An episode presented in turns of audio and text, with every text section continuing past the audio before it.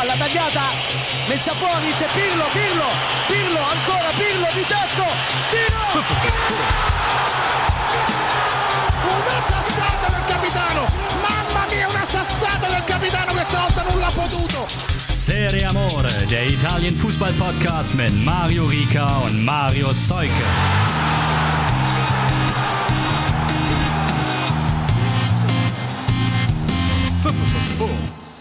Ciao a tutti, it's me, Mario, es sind die Iden des März. Hier ist die neue Folge Serie Amore und ich begrüße den Podcast Imperator Hamburgs, Marius Seuke.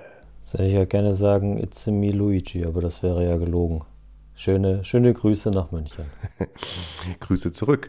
Mit den ganz frischen Eindrücken vom Spitzenspiel gehen wir rein in diese Folge.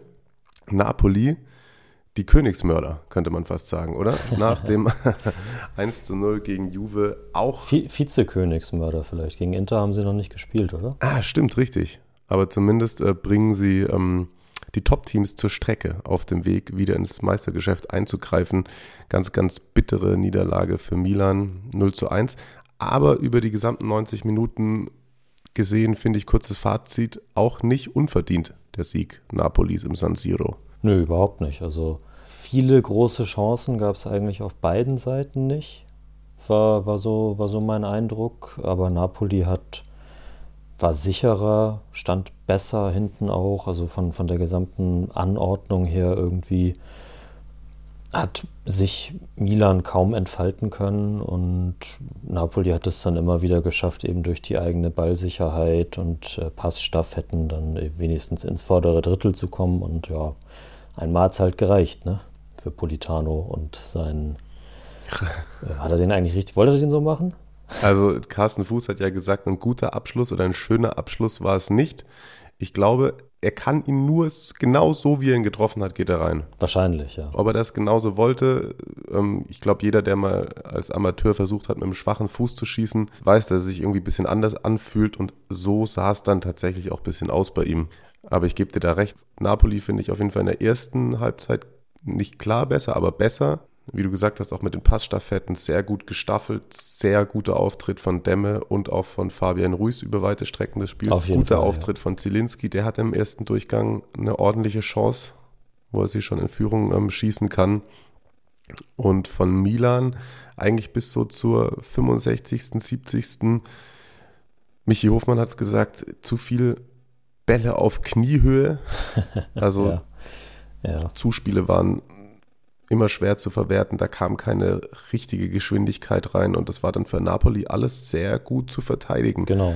Ich ja. glaube, ich finde, die beste Gelegenheit gab es noch, nachdem Fabian Ruiz den einzigen wirklichen Fehler macht, so in der Vorwärtsbewegung, schlechter Ball in Richtung Demme, dann geht es ganz schnell, starke Flanke für Leao und dann hat Kulibali kurz gepennt.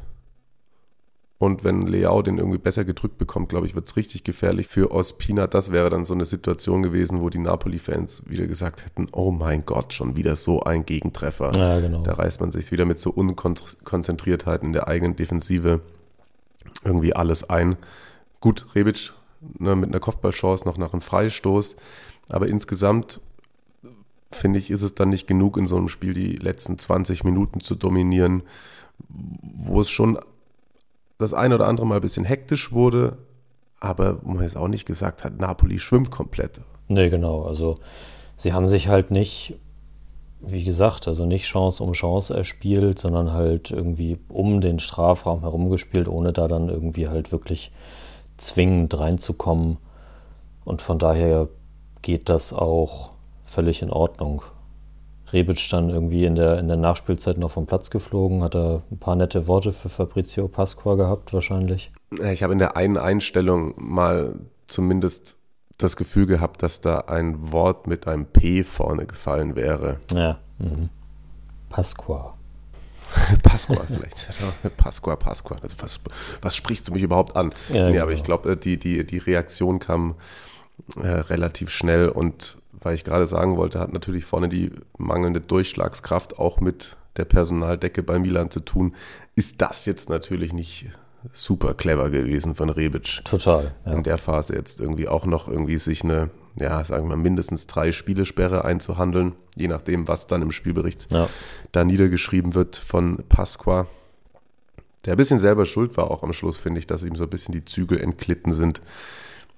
Da wirkt er nicht mehr in jeder Phase souverän noch dazu. Da kann er jetzt natürlich nichts dafür, aber da als Theo Victor Ossiman umsenzt, ich glaube, es war Mario Rui, der ihm dann da irgendwie noch bei einem äh, kurze Rudelbildung ging, glaube ich, los und dann ist Mario Rui ihm da hinten irgendwie reingestiegen und er ist noch hingefallen und hat sich dabei verletzt und bei einem anderen Sprint auch nochmal irgendwie das Knie überdehnt, lief dann auch beim Schiedsrichter nicht mehr rund. Er hat es irgendwie noch über die Bühne bekommen.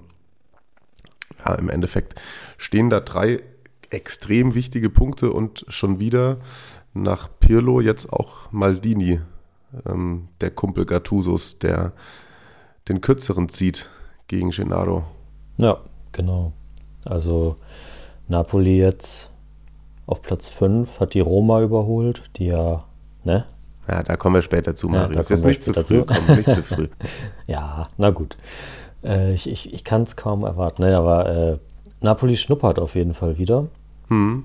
An den Champions League-Rängen haben wir immer noch das, das eine Spiel Rückstand auf Atalanta, die bei 52 Zählern stehen, Napoli bei 50. Das äh, Nachholspiel gegen Juve ist jetzt nochmal verschoben worden um drei Wochen. Ja, das ist die, um, wenn du gerade auch schon Roma gesagt hast, die Roma hat, glaube ich, Einspruch eingelegt, ne? Oder die finden es auf jeden Fall nicht ganz so cool, Ja, weil genau. sie natürlich jetzt einen Nachteil haben. Stimmt. Die spielen am Donnerstag noch und dann am Sonntag das, das Spiel Roma-Napoli und Juve-Napoli, obwohl Juve raus ist aus der Champions League, verschoben worden nochmal. Napoli hat jetzt natürlich ähm, gut Zeit, Luft zu holen und die Roma muss dann im Rückspiel am Donnerstag gegen Schachtja hin. Ja. Verstehe ich schon aus AS-Sicht. Total. Auf der, auf der anderen Seite verstehe ich auch den, das Argument aus Napoli-Sicht, irgendwie drei Auswärtsspiele innerhalb von, von sieben Tagen mit äh, Milan, Juve und Roma. Ist, ist halt auch eine Ansage so, ne, vom, vom Spielplan her.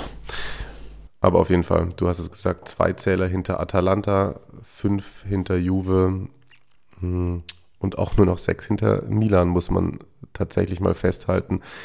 Und dass Milan bei 56 Punkten steht nach dieser Niederlage, bedeutet auch, dass man neun Zähler Rückstand hat auf Inter. Denn Inter marschiert wie bekloppt.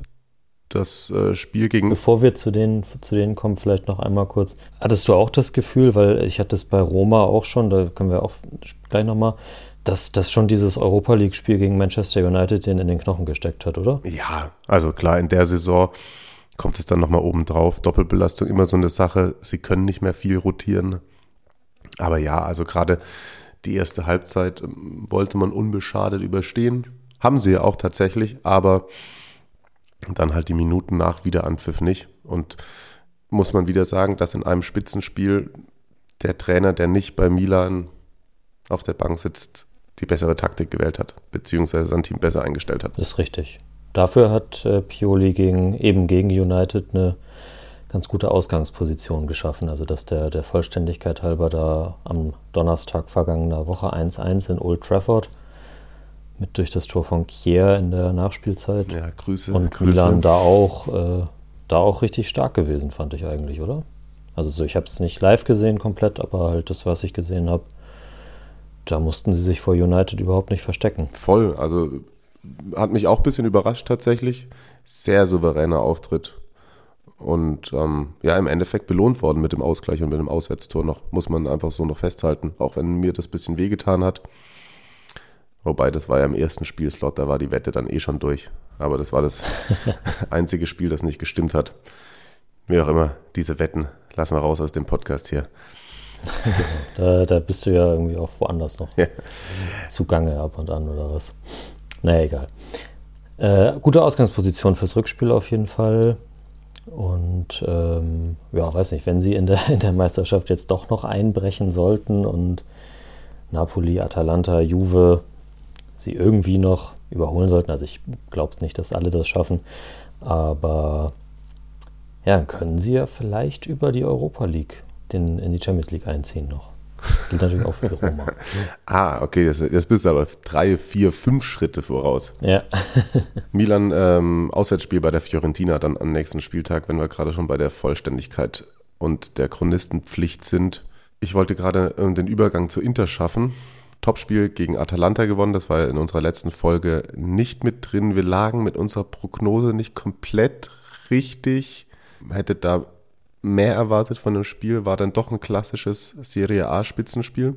Aber im Endeffekt haben wir zumindest insofern recht behalten, dass Inter diese Partie für sich entschieden hat und jetzt auch noch am 27. Spieltag wieder so ein Spiel, das dann im Endeffekt am schlechten Tag auch nicht gewonnen wird, aber Inter gewinnt halt, obwohl sie nicht den besten Tag hatten. Sie gewinnen nach äh, dem Heimspiel gegen Atalanta, das mit 1 zu 0 gewonnen wurde, auch bei Torino mit 2 zu 1. War lange ein sehr, sehr zäher Kick, muss man sagen. Lukaku echt wieder so einen relativ gebrauchten Tag gehabt trifft dann zur Führung vom Elfmeterpunkt, fand ich ganz lustig, weil Martinez, dem hat man es schon direkt angesehen, beziehungsweise der hat angezeigt, schießt du den. Er war ja de derjenige, der gefault wurde, Lautaro Martinez. Da wollte ich, jetzt ist es mir verrutscht, den Ticker-Text von meiner ähm, Live-Score-App mal vorlesen, weil das fand ich ganz treffend formuliert. Bin ich gespannt. Vor dem Strafraum entscheidet Lukaku einen Pressschlag für sich. Die Kugel springt in den 16er zu Lautaro Martinez, der von Izzo schlicht umgetreten wird.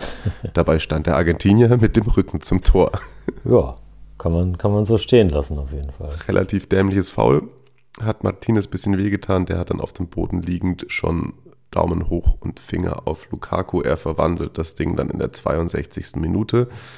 Aber Torino, das muss man ihn auch mal lassen, sind nochmal zurückgekommen durch Antonio Sanabria, wo man auch sagen kann, wird nicht in jedem Spiel gegeben, dieses Tor. Vermutlich. Also ich habe dir vorab geschrieben, da war äh, Royal Rumble im Strafraum, also da, da ist jeder mal über jeden gefallen und hat da irgendwie jemanden umgeschoben und ja, er, er stochert ihn dann irgendwie rein so. Aber Antonio konnte nur hinter der Glasscheibe oben in der Loge, weil beim Spiel gegen Atalanta war er wieder ein bisschen zu laut, hat sich eine Sperre eingehandelt. Ich glaube, es war aber nur eine Gelbsperre. Uff. Ich glaube, er hat gegen Atalanta nicht glattrot gesehen. Das habe ich nicht mehr auf dem Zettel. Sorry. Ah, da habe ich uns jetzt selber in Verlegenheit gebracht. Das schneidet er raus. Nee, das lasse ich einfach drin. Auf jeden Fall, auf jeden Fall weiß ich, dass er gesperrt war, saß oben. Ja, genau. Hat genau. dann aber gesagt, so, bring mal Alexis Sanchez jetzt und bring ihn nicht nach vorne, sondern bring ihn da ins offensive Mittelfeld. Er hat ihn für Brozovic gebracht und er hat dann auch hinter den Spitzen ähm, gekickt und hat, glaube ich, ja, auch rund vier Minuten nach Einwechslung eine sehr, sehr schöne Flanke geschlagen, die Lautaro Martinez, man kann es nicht besser machen.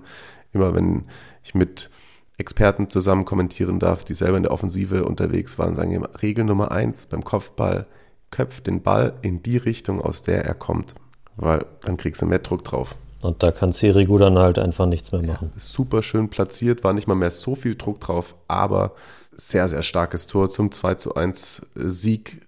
85. das Ganze. Danach haben sich dann die Herren. Hat mich fast so, fast so sehr gefreut wie zwei andere Tore an diesem Spieltag. Das äh, sei dazu gesagt. Echt? Hast du so mitgezittert mit Inter oder was? Oder nur wegen unserem Saisontipp? Natürlich deshalb, ja, klar. Ja, outest du, outest du dich jetzt hier als Interista? Nein, aber die, äh, die Konkurrenz besiegt. Ne? Also es wäre jetzt so, schon jetzt unnötig gewesen, wenn, wenn Torino jetzt äh, da aus dem Spiel gegen Inter ausgerechnet einen Punkt mitnimmt. Das ist natürlich richtig okay. Jetzt habe ich es für mich auch eingeordnet. Äh, nach dem Treffer haben dann auf jeden Fall noch die Herrschaften Lautaro, Alexis Sanchez und Hakimi Platz genommen und ja, so eine fiktive Flasche geöffnet, die Gläser gefüllt und angestoßen. Und ähm, ich sag mal so, wir haben uns schon vorher auch darauf geeinigt. Folgentitel: Lautaro lässt die Korken knallen. Es ist schon, weil ich es gerade auch gesagt habe, ne? neun Punkte vor Milan, zehn vor Juve, Klar, die haben noch ein Spiel in der Hinterhand. Ja, das, das, das müsste schon mit dem Teufel zugehen, dass, äh, dass Inter sich das jetzt noch aus der Hand nehmen lässt. So souverän wie die sind, jetzt acht Siege in Folge. Keine, keine Doppelbelastung. Genau, keine Doppelbelastung. Bis auf Vidal sind alle fit. Also das, das sehe ich nicht. Ja, bemerkenswert. Ich habe mir gerade auch mal ein Schlückchen gegönnt. also ähm, auf Lautaro und Salute. Scusa, Scusa an alle ähm, AC-Fans, aber da ist doch der Kader ein Tick besser und breiter in dieser Saison möchte man meinen. Ich glaube, da wird selbst der, der heißblütigste Milan-Tifoso nicht widersprechen. Nehme ich auch an. Nächste Partie für Inter ist dann ein Heimspiel gegen Sassuolo, die auch nochmal ähm, ja, beachtlich 3 zu 2 Verona geschlagen haben. Dann übrigens, ich habe ich hab kurz nachgeguckt, äh, wie damit konnte. Er hat nämlich tatsächlich gelb gesehen gehabt gegen Atalanta. Stark. Sehr gut, Marius. Ja, dann war es eine Gelbsperre. Aber auch muss er auch erstmal schaffen als Trainer. Das ist richtig. Sehr stark. Italienische Klasse. Das Wort der Woche. Ciao a tutti, hallo zusammen, willkommen zurück bei italienischen Klasse. Heute geht es wieder um Juventus Turin. Habt ihr das bemerkt? Es spielt keine Rolle, ob Juventus zu Hause oder auswärts spielt, ob es Fan gibt oder nicht. Wenn Cristiano Ronaldo ein Tor schießt, hört man immer das Gleiche. Gegen Cagliari Calcio, sein Lieblingsgegner in der Serie A, tat er es am Samstag gleich dreimal. In diesem Jahr erzielte er zwei Tore im Hinspiel und einem Hattrick im Rückspiel und im vergangenen Jahr erzielte er beim 4-0-Sieg im Allianz Stadion ebenfalls ein Hattrick. Das sind acht Tore in fünf Spielen gegen Cagliari. Und man muss bedenken, dass die Sardegna Arena das einzige italienische Stadion war, in dem er noch nicht getroffen hatte. Stimmt, es war. Stellt ihr euch vor, wie es für eine Cagliari-Fan sein muss, achtmal den gleichen Jubel zu hören.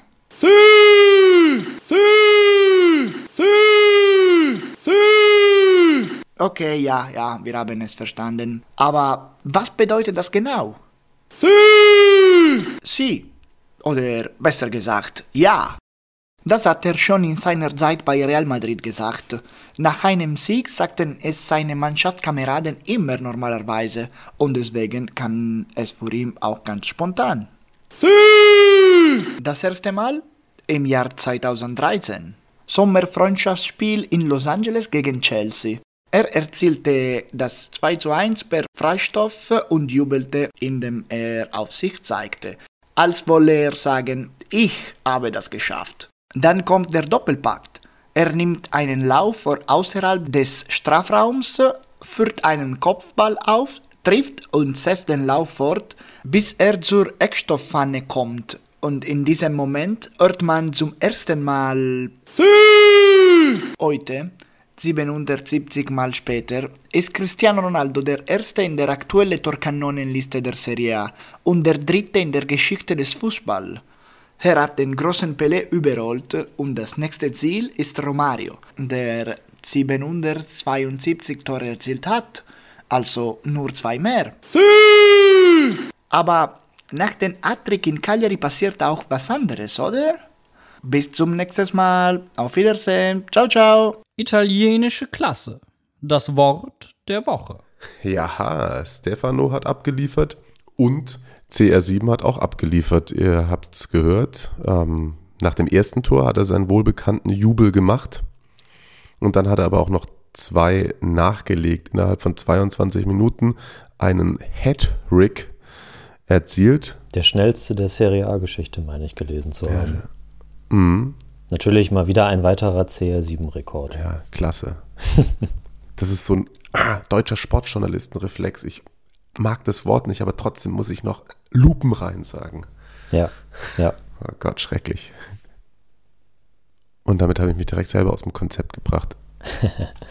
er hat, äh, er hat, er hat äh, nach, dem, nach seinem dritten ist er zur, ähm, zur Kamera gelaufen und hat so, ja, ich sag mal, gezwinkert und auf sein Ohr gezeigt. Also die Hater nach dem Aus in der Champions League, wo er ja doch sehr für verantwortlich gemacht wurde, die, da hat er nochmal eine Botschaft hinterhergeschickt. Mhm. Ja, ist schon auch eine Botschaft, ne? Er hat Cagliari auseinandergenommen wie seine Beine beim Freistoß gegen Porto.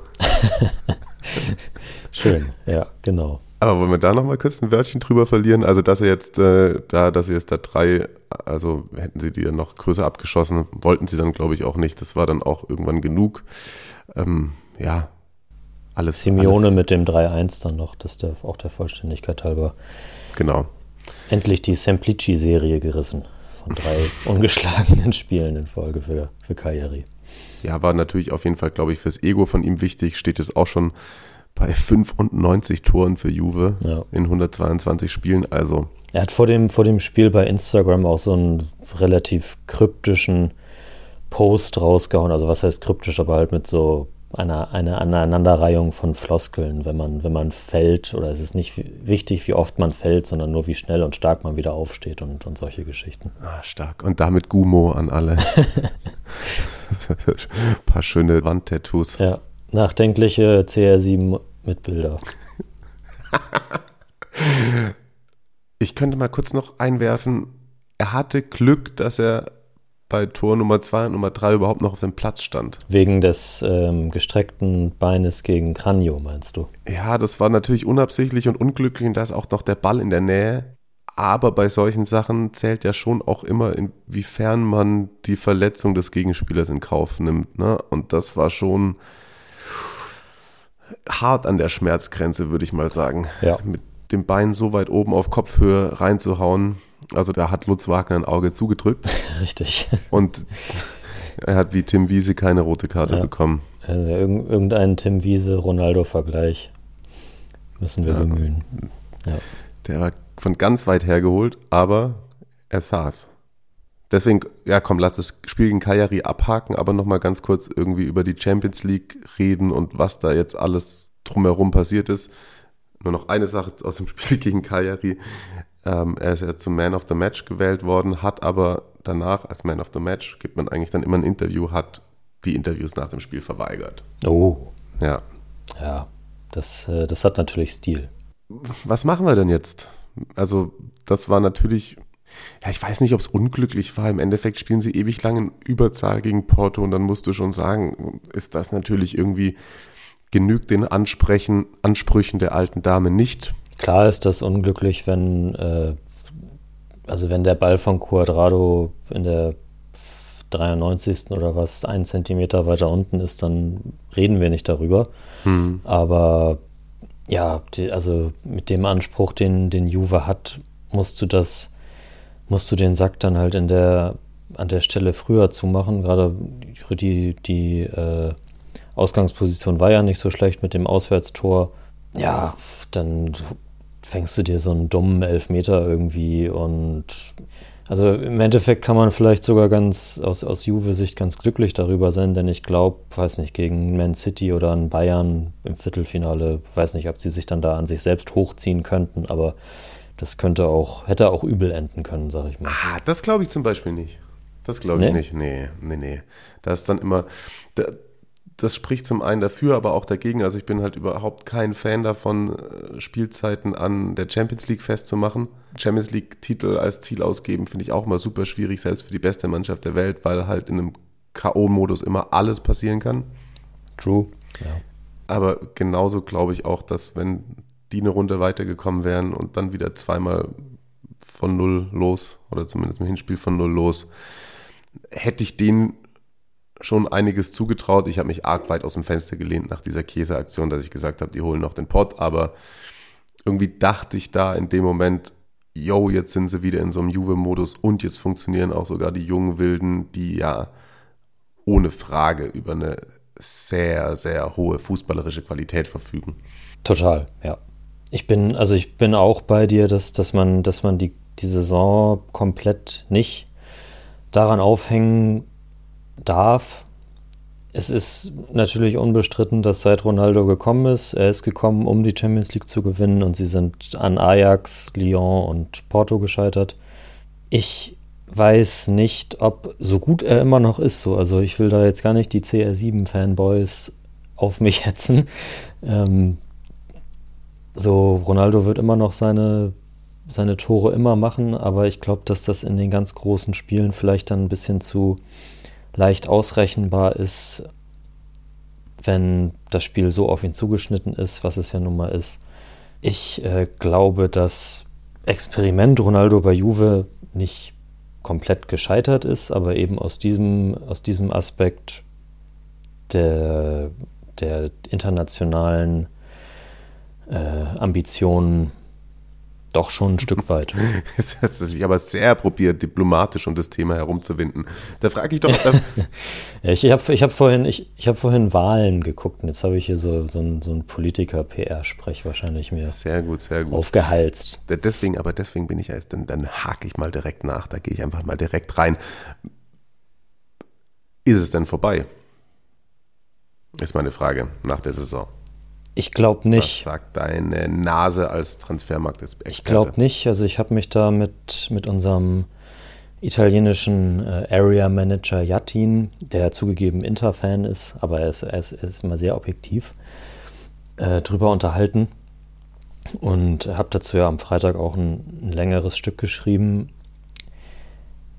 Die Gerüchteküche brummt jetzt und äh, dass das in der Ass steht am, äh, am Freitag oder am Samstag, dass äh, Georges Mendes schon mit Real Madrid verhandelt und so, das ist auch kein Zufall. Das ist, da gebe ich dir Brief und Siegel drauf, das ist genau vom, von diesem Berater eben lanciert. Aber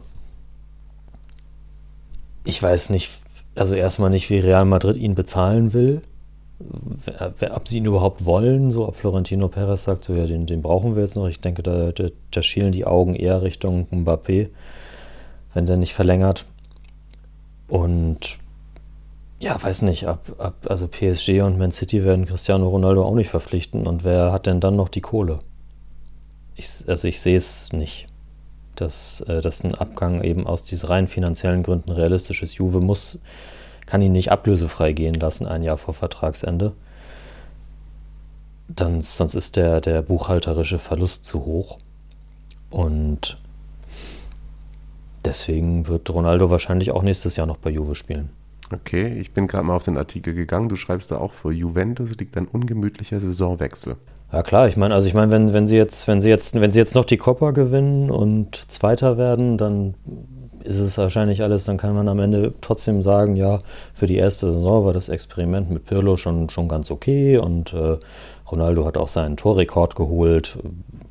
Whatever, kann man jetzt natürlich alles noch nicht so, noch nicht so genau sagen, aber das wirft halt trotzdem irgendwie seinen, also dieses Champions League aus, wirft halt seinen Schatten auf die nächste Saison und vom Ding her braucht Juve das Geld, erstmal aus den weiteren K.O.-Runden, um diesen Kader überhaupt auf Dauer finanzieren zu können. Und sie bräuchten eigentlich das Geld, was Ronaldo jährlich so verdient und was da auch an Abschreibungen noch fällig wird, um dringend benötigte weitere Kräfte zu verpflichten. Okay.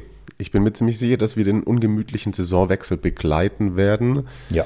Am kommenden Wochenende, glaube ich, wird es dann eher ungemütlich für Benevento. Die dürfen dann ins Allianz Stadium, weil wir über die Benevento heute sonst nicht mehr so lang reden werden oder gar nicht mehr ganz kurz 1 zu 4 gegen die Fiorentina und da nur mal Grüße an Dusan Vlaovic. Ich küsse deine Augen.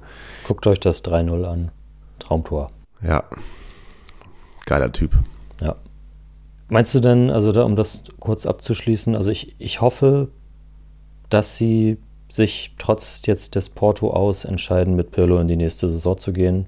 Und ich glaube es eigentlich auch, oder? Ja, ja, also wirklich, da, da ist jetzt nicht genug Mist passiert, als dass sie sich leisten könnten, selbst irgendwie diese Institution da so dann direkt irgendwie ähm, zu zersägen und ihn dessen ausliefern, was das bedeuten würde, ihn dann da so als gescheiterten Trainer darzustellen, weil dafür ist er ja auch zu viel in Vorleistung gegangen, da haben wir auch schon mal drüber gesprochen, dass ich finde, dass es natürlich auch von ihm ein mutiger Schritt war und er ist den Schritt gegangen, weil er dem Verein helfen würde und ich fände es äh, außerordentlich uncharmant von Juve.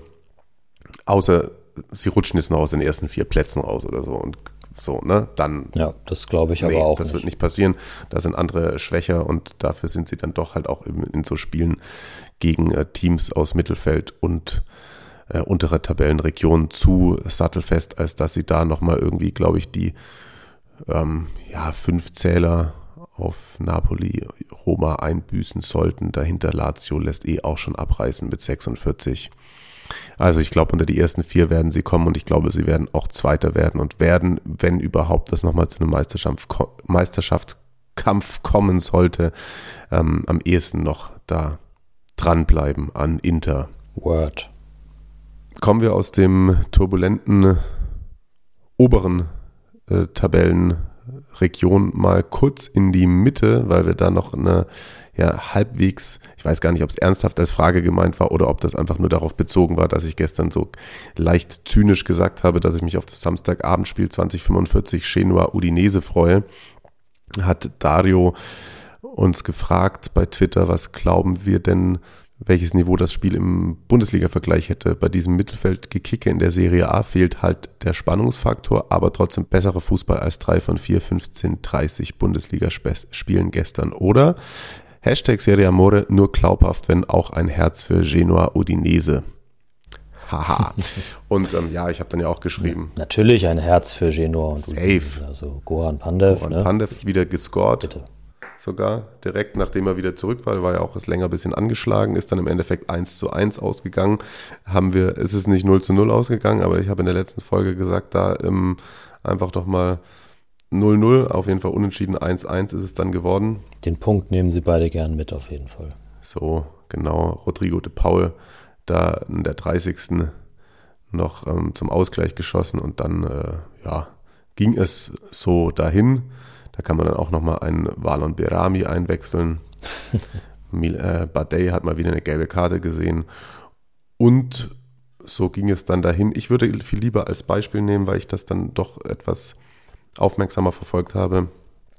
Als Genoa Udinese würde ich den anderen Mittelfeldkick, der tatsächlich auch wirklich mit Platz 11 gegen Platz 12 jetzt nach dem 27. Spieltag viel mehr für dieses Mittelfeld steht, ähm, war Bologna gegen Sampdoria am heutigen Mittag. Und da wollte ich einfach nur mal sagen, das hat richtig Bock gemacht, sich das anzugucken. Und ich habe in keiner Sekunde mit dem Finger gezuckt, um auf Leverkusen-Bielefeld umzuschalten. Denn was da vor allem Bologna, wenn sie ihre stärker äh, spielerische Klasse abrufen, fußballerisch zu bieten hat, außerordentlich äh, schön anzusehen ist. Das ist übrigens genau das, was ich vor der Saison meinte. Und ja, schade, dass sie, dass sie das jetzt erst bringen. Ja, aber wenn es funktioniert und vor allem dann ist es halt unter Sinisha Mihailovic auch nicht nur dieses, wie hast du es genannt, das Ralf Rangnick gegen Pressing, ähm, 12 von 18 Vereinen in Deutschland versuchen, das zu spielen, äh, immer gleicher Fußball ist, sondern da waren so viele super schöne spielerische Elemente dabei. Auch das 3 zu 1 von Soriano, super Balleroberung von Swanberg, der auch unter anderem getroffen hatte. Übrigens, den finde ich richtig cool. Der Swanberg von Bologna. Mhm. Und dann zwei, drei schöne Pässe, Steckpass. Klar war auch aus einer Umschaltbewegung geboren, aber ja, und dann trifft zum zwischenzeitlichen Ausgleich noch ein Fabio Quagliarella. Also das war. Auch schon mit seinem neunten Saisontor, habe ich gar nicht auf dem Zettel gehabt. Ja, Wahnsinn. Obwohl er zwischendurch auch ähm, relativ lang nicht gekickt hat oder eher dann immer von der Bank kam. Aber das war sehr, sehr schöne Fußballunterhaltung zum ähm, Mittagessen am Sonntag. Unterstreiche ich. Auch wenn ich nur die Highlights gesehen habe. ähm, also ich glaube, damit ist die Frage von Dario auch durch die Hintertür beantwortet worden, ohne jetzt weiter irgendwelche drei von vier 15-30 Bundesligaspielen bashen zu müssen. Ja, kannst auch in der Bundesliga gute Spiele haben, aber ja, bei, bei Sampdoria, Bologna, da schwingt halt irgendwie auch noch sowas mit. Ja.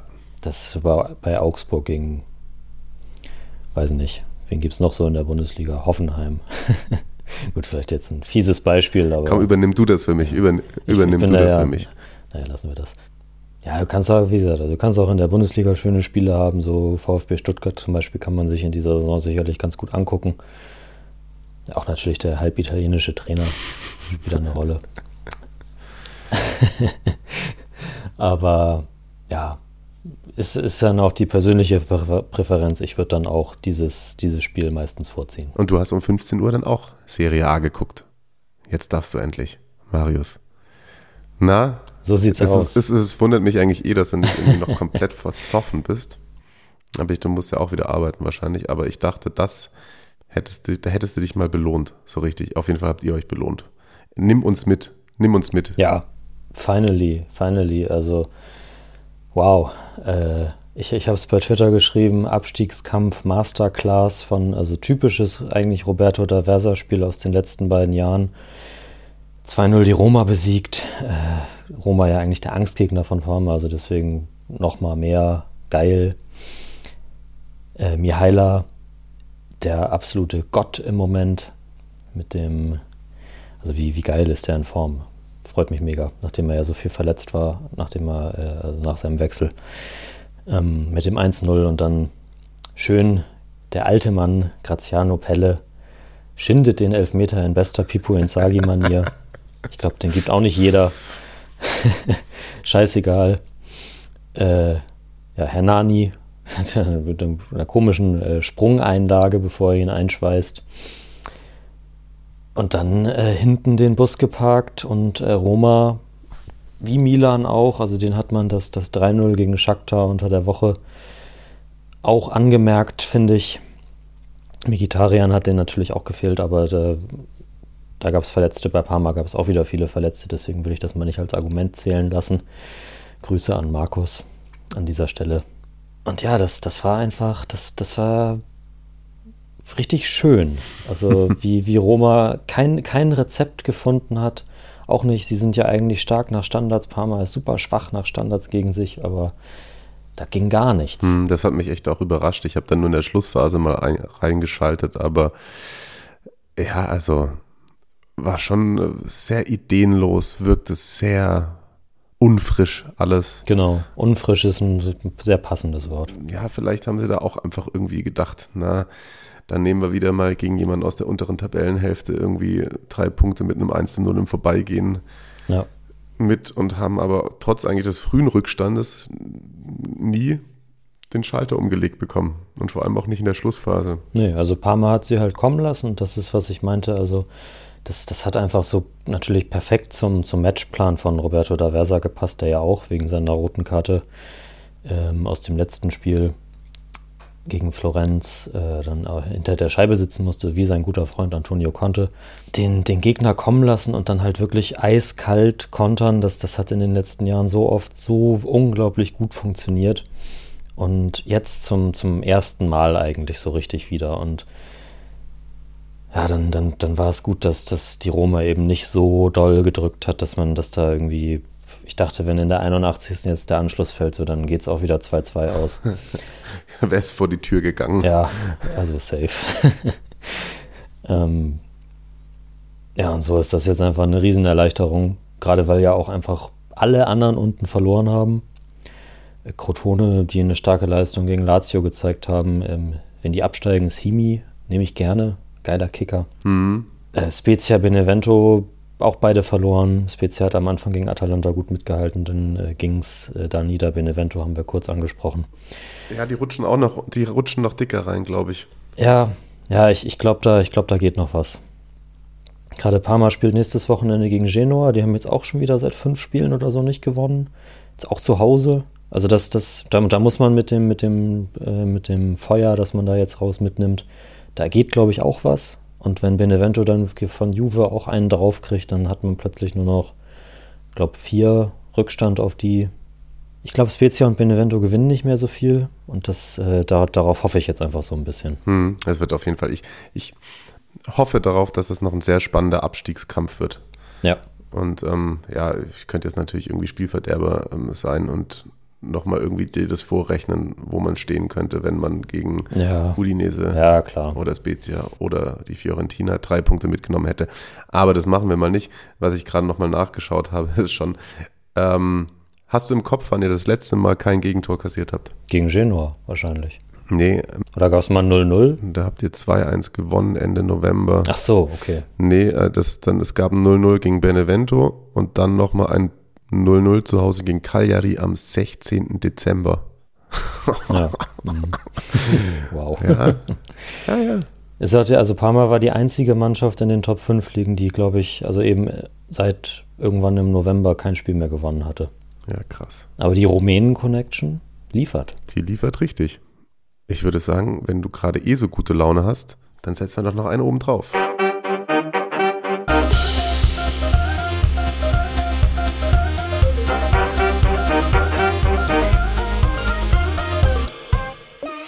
Squadra Eterna.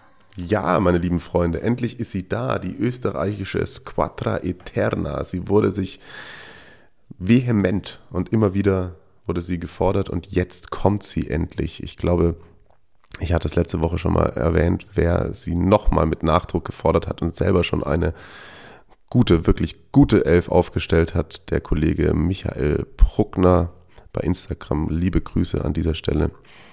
Ähm, ich hoffe, dir wird das alles gefallen, was wir jetzt auch aufstellen. Du hast auch schon mal gesagt, die stellt sich eigentlich von selber auf. Insgesamt 25 Österreicher gelistet in der Serie A, 21 in der Serie B. In der Serie A entspricht das, glaube ich, so 0,9 Prozent der Gastarbeiter.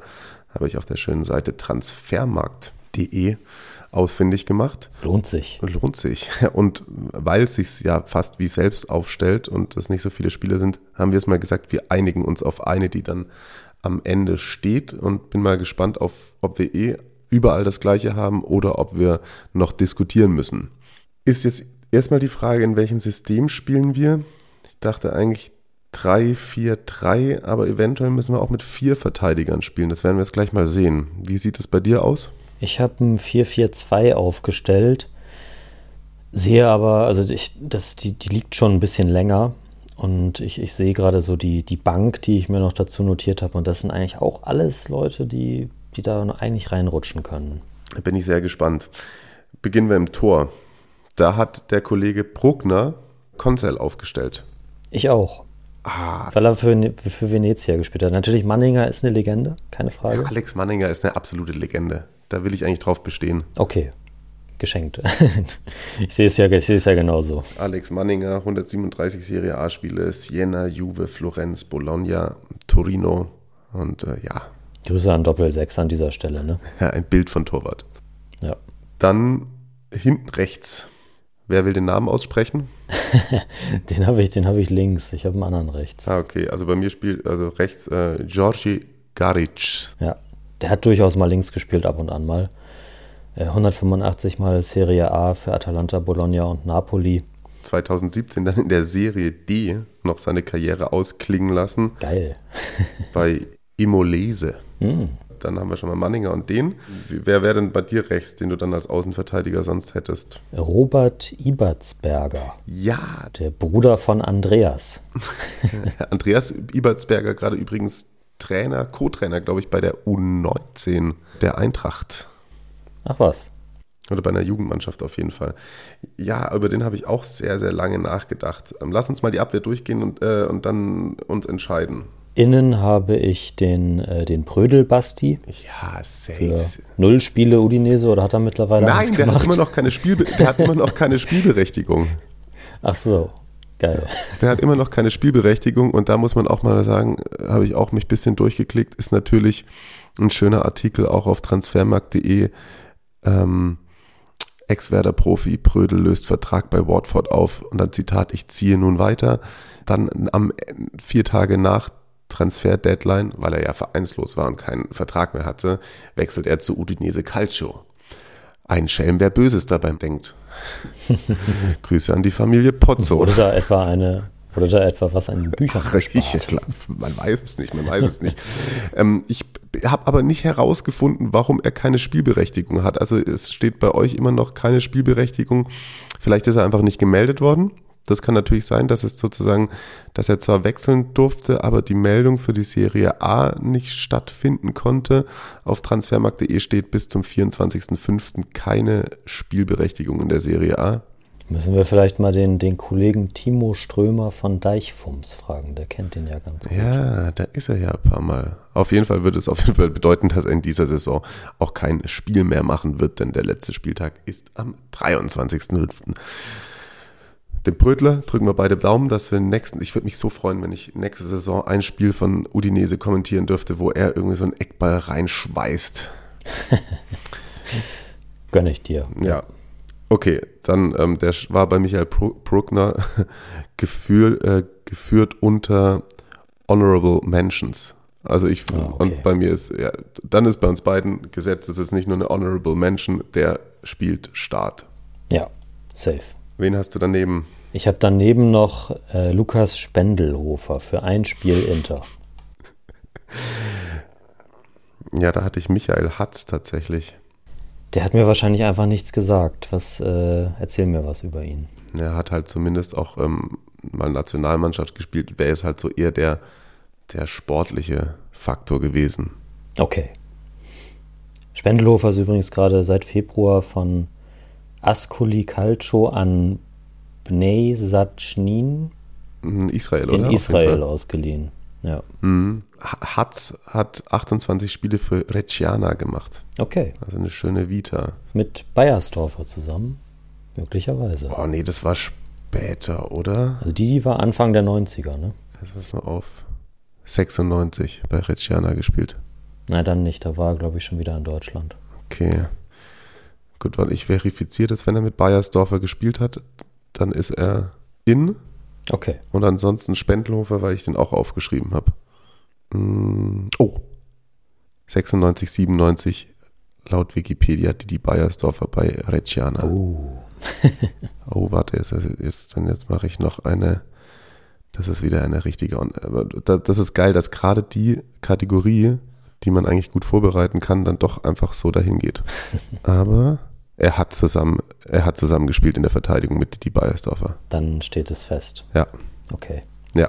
Dann Michael Hatz statt Spendelhofer und wer spielt dann links bei dir? Garic. Ah, achso, okay. Ja. Also haben wir Manninger, Garic, Ibertsberger und die Innenverteidigung Prödel und Hatz. Yes.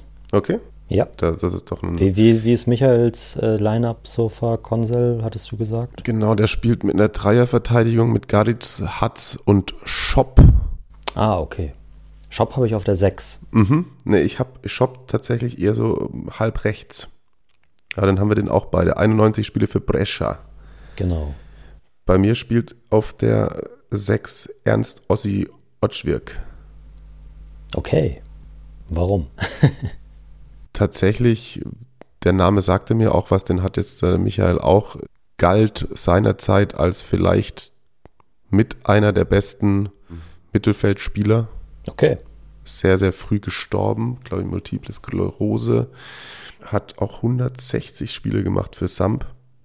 War dann nochmal bei der Austria und war auch drei Jahre dann Trainer bei Sampdoria. Da hat es aber Ach krass. ähm, nie so richtig ger- gereicht, war aber unter anderem auch Kapitän der österreichischen Nationalmannschaft, war Kapitän der Weltauswahl 53 und 55 und ähm, ja, galt als einer der besten zentralen Mittelfeldspieler der Welt in dieser Zeit. Gut, dann äh, will ich da nichts gegen sagen. Da kann nämlich mein Jürgen Prutsch auch nicht mithalten. Na, über den bin ich auch kurz gestolpert, aber ich glaube da Ernst Ossi Otschwirk, ich hoffe, ich spreche das richtig aus, Otzwirk. Ja.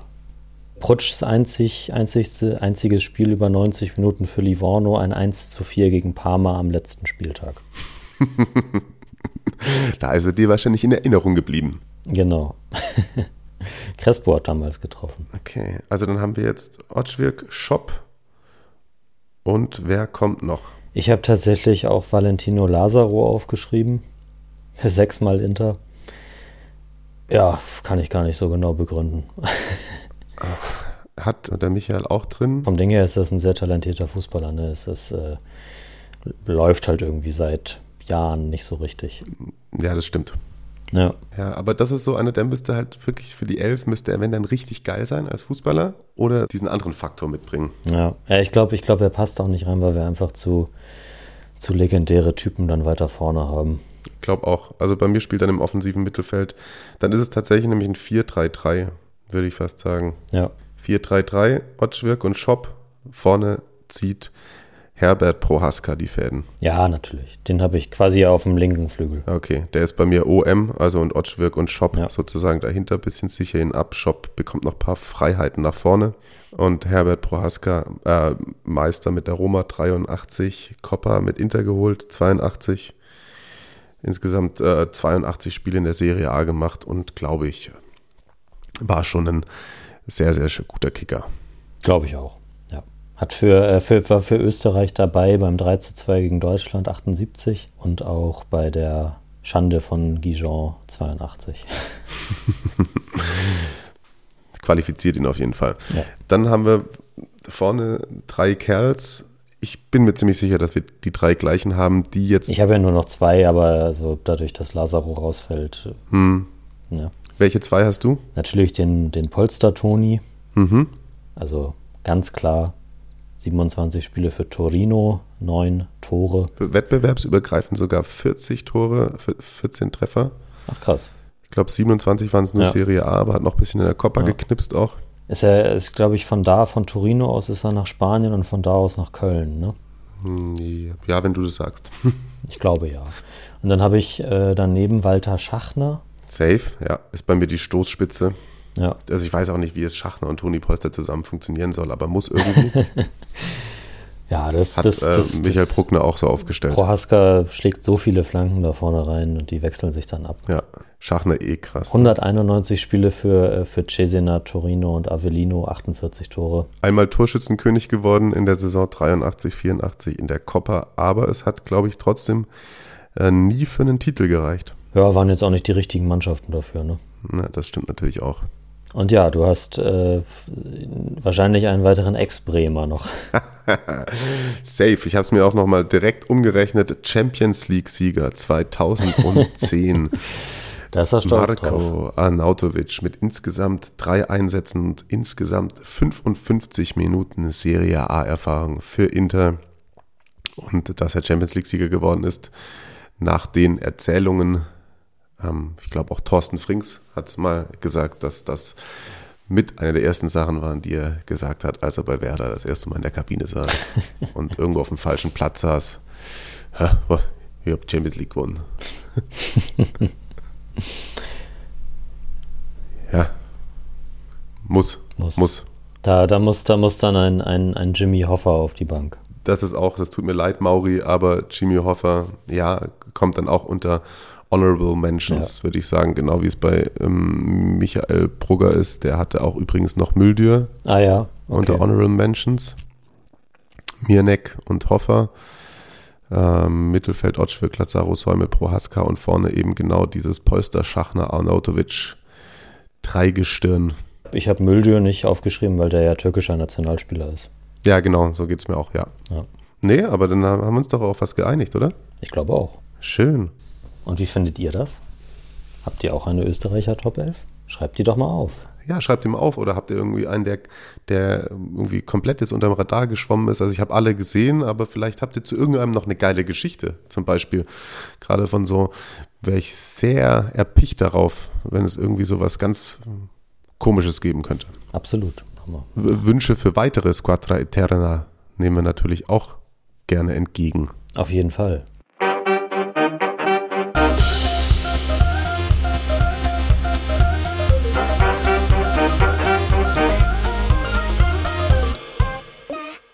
Squadra Eterna. Das war doch wieder eine schön geschmeidige Folge zum Start in die Woche für euch. Ich hoff- hoffe, euch hat es gefallen. An dieser Stelle, ich wollte es vorhin eigentlich beim Parma-Part machen. So, nämlich, weil es da um Graziano Pelle und die, ja, Wette oder die angebotene Spende von unserem lieben Freund und geschätzten Zuhörer Sascha ging, der gesagt hat, ich glaube, wenn er mindestens acht Tore schießt, Graziano Pelle, dann spendet Sascha einen Betrag unserer Wahl an nee, einen Betrag an eine Organisation unserer Wahl. Und jetzt hat er sich sehr großzügig gezeigt und hat gesagt, er würde das auch machen, wenn Graziano jetzt nicht achtmal trifft. Da setzen wir uns nochmal mit dir auseinander und wir haben auch schon mit unseren Dudes von FUMS gesprochen. Ganz liebe Grüße an dieser Stelle an Lars, die auch gesagt haben, da machen wir was Schönes zum Saisonende und Marius und ich haben uns auch schon drüber unterhalten und haben einfach mal so gesagt, das könnten wir auch irgendwie verdoppeln oder so. Weil das gibt es ja auch immer ganz gerne, zum Beispiel bei der FUMS Spieltagsspende. Da haben sie jetzt zum Beispiel den FC Augsburg als Partner, der immer noch mal 100 Euro drauflegt für jeden eigenen gewonnenen Punkt. Sehr, sehr gute Sache, finde ich.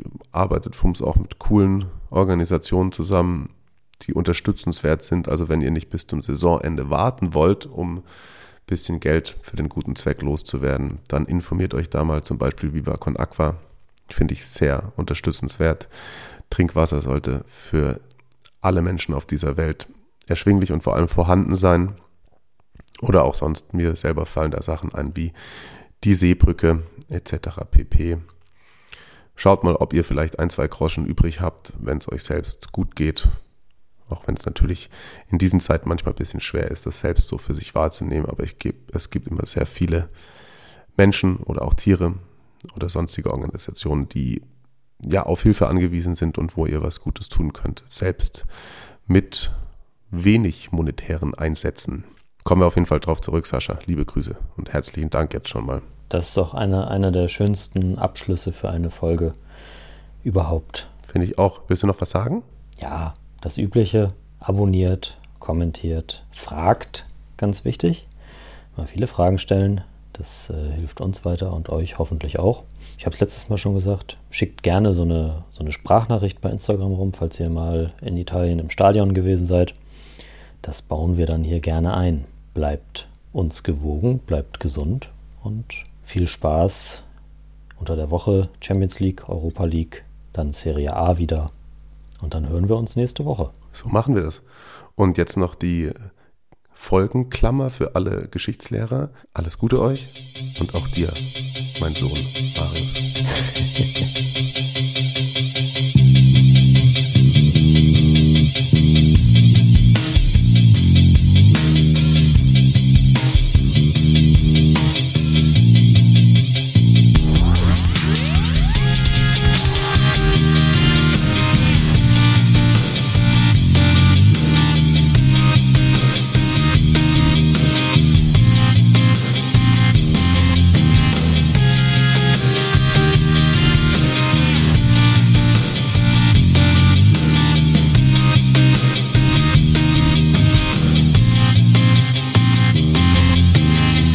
Fums.